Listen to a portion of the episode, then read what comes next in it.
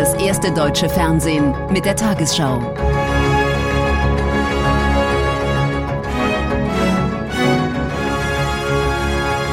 Heute im Studio Konstantin Schreiber. Guten Abend, meine Damen und Herren. Ich begrüße Sie zur Tagesschau.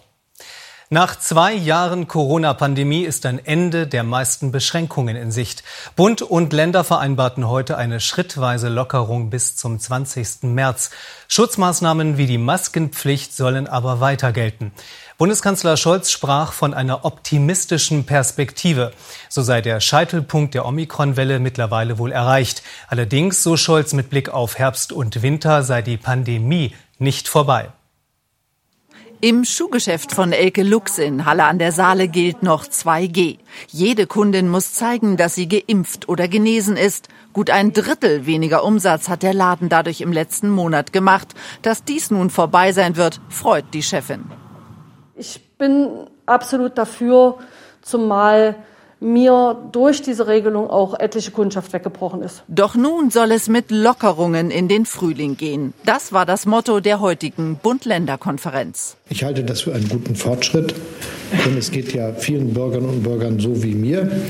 Irgendwie haben wir nach all diesen langen zwei Jahren, zwei Jahren auch mal verdient, dass es irgendwie wieder besser wird und es sieht ein bisschen danach aus, dass wir genau das auch vor uns haben. Als erstes sollen die 2G-Regeln im Einzelhandel überall in Deutschland fallen, nur noch die Maskenpflicht bleibt bestehen. Ab 4. März gilt dann 3G in der Gastronomie und Hotellerie, geimpft, genesen oder getestet. Und in Diskos und Clubs 2G+. Ab 20. März sollen dann alle tiefgreifenderen Maßnahmen entfallen, wie zum Beispiel die Pflicht zum Homeoffice. Dies soll allerdings nur geschehen, wenn die Situation in den Krankenhäusern das zulässt.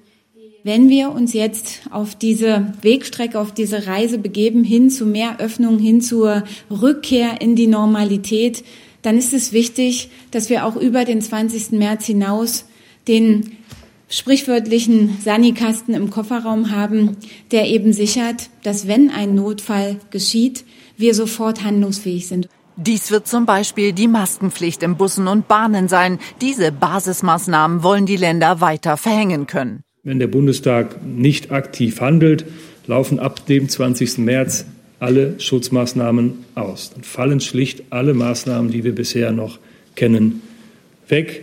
Die Pandemie richtet sich aber nicht nach dem Kalender.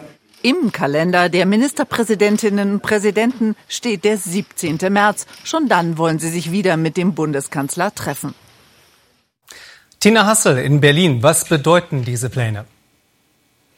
Nun, auch wenn der Kanzler das Wort Freedom Day nicht in den Mund nehmen will, kehrt Deutschland mit kleinen Schritten stufenweise in die Freiheit zurück. Das ist die gute Nachricht, denn die Menschen sehnen sich nach Normalität.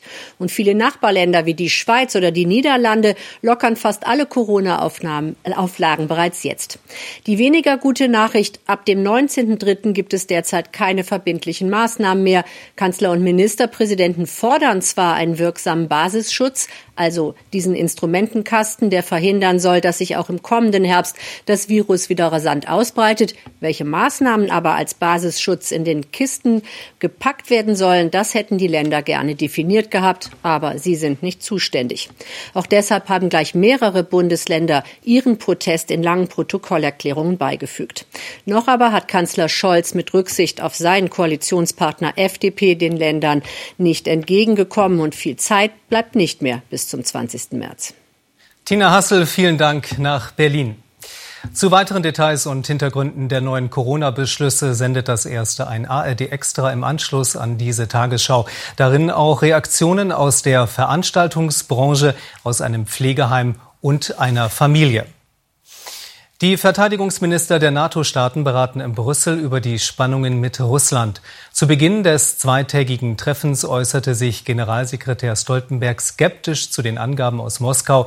Ein Teil der Truppen werde von der ukrainischen Grenze zurückgezogen. Stoltenberg sagte, man könne das noch nicht bestätigen. Die NATO wolle nun prüfen, wie sie ihre Truppenpräsenz in Osteuropa verstärken könne. Es ist der Tag, für den manche schon den Kriegsbeginn befürchtet hatten. Stattdessen Kiew heute Morgen, Ukrainer begehen den sogenannten Unity Day, den Tag der Einheit. Dass Russland nun den Abzug von Truppen ankündigt, sorgt für etwas Erleichterung. Russland wird uns wohl nie in Frieden lassen. Heute hat es zwar nicht angefangen, aber es könnte morgen passieren oder in einem Monat. Und deshalb müssen wir immer bereit sein. Dabei veröffentlicht Russland heute den ganzen Tag solche Bilder. Das Geschützrohr Richtung Heimat. Die Aufnahmen sollen den Abzug von Truppen belegen, in diesem Fall von Russlands Westgrenze und diese Aufnahmen hier von der Krim. Auch der Außenminister von Belarus, wo russische Truppen derzeit ein Manöver abhalten, erklärt, nicht ein einziger russischer Soldat, nicht ein einziges Stück Militärausrüstung wird nach Ende der Übung in unserem Land verbleiben. Alle Zeichen also auf Entspannung? Der NATO-Generalsekretär ist da längst nicht überzeugt. Russland habe immer wieder Truppen und Panzer verlegt. Die Bilder allein seien kein Beleg für einen Abzug. Die NATO werde genau schauen, wohin die Soldaten fahren. Stoltenberg erkennt bisher keine Deeskalation. Wir sehen keinen Rückzug von Truppen oder Ausrüstung. Das kann sich natürlich ändern, aber was wir heute sehen, ist, dass Russland weiter eine massive Invasionsarmee hat, bereit anzugreifen. Entsprechend will sich die NATO schnell weiter im Osten verstärken.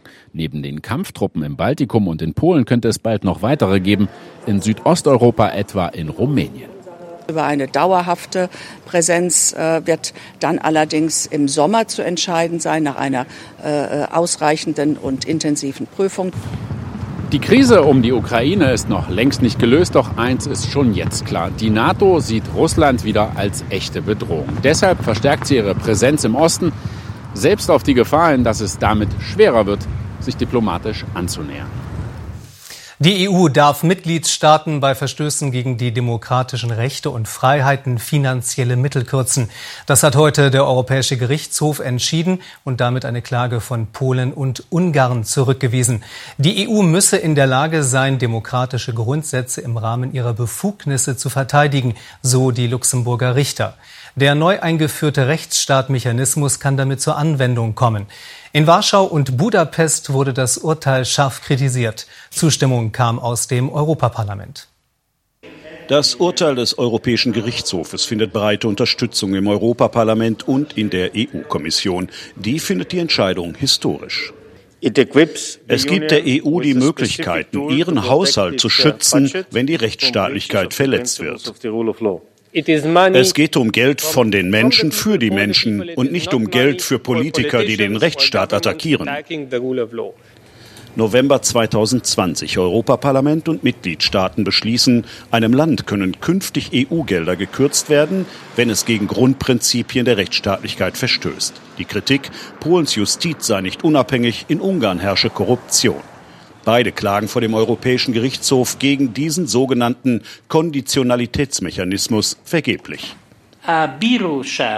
Der Gerichtshof weist die Klage ab. Die EU-Verordnung sei zulässig, mit europäischem Recht vereinbar. Ungarn und Polen mit die größten Profiteure von EU-Geldern müssen künftig womöglich auf viele Milliarden Euro verzichten.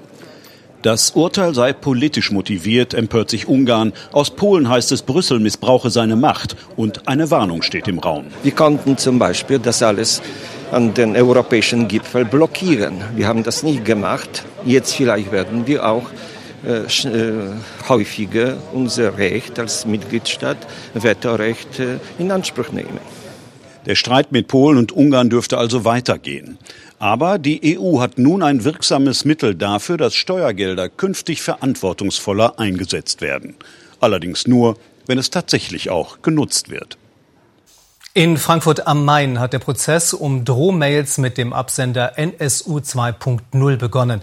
Angeklagt ist ein arbeitsloser Computertechniker aus Berlin. Er soll mehr als 100 Schreiben mit rassistischen Drohungen und Beschimpfungen an Personen aus dem öffentlichen Leben geschickt haben. Darin nannte er auch deren Privatadressen, die er offenbar trotz einer Datensperre bei der hessischen Polizei abfragen konnte.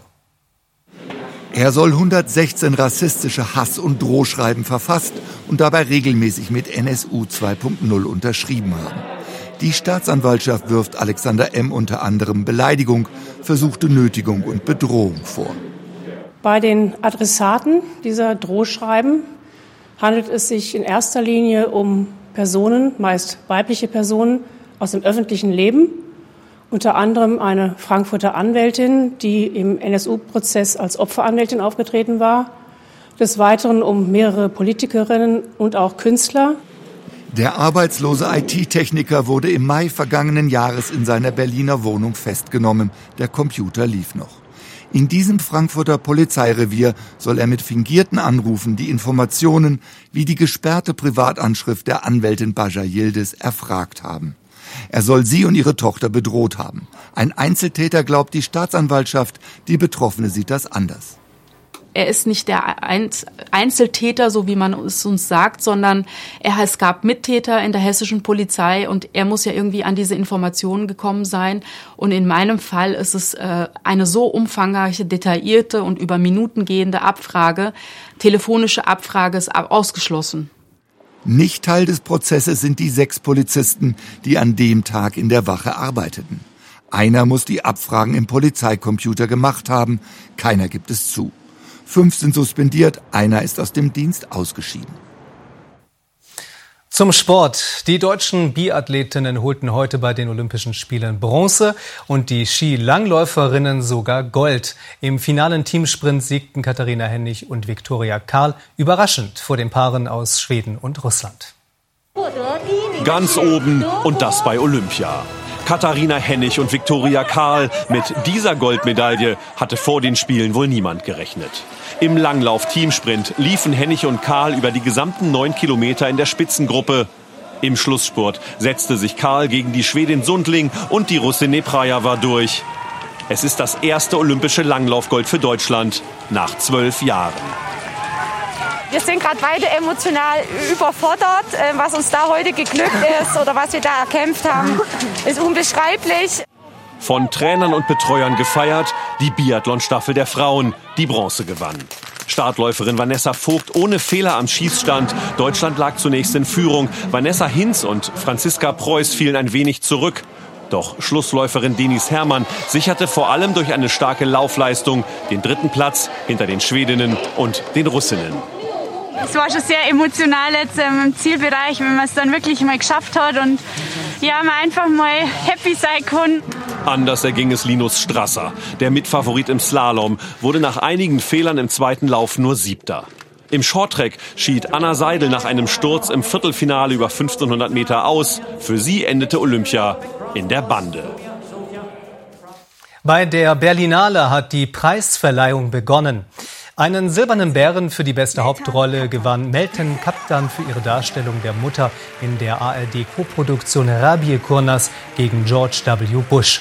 Der Goldene Bär für den besten Film wird im Laufe des Abends verliehen.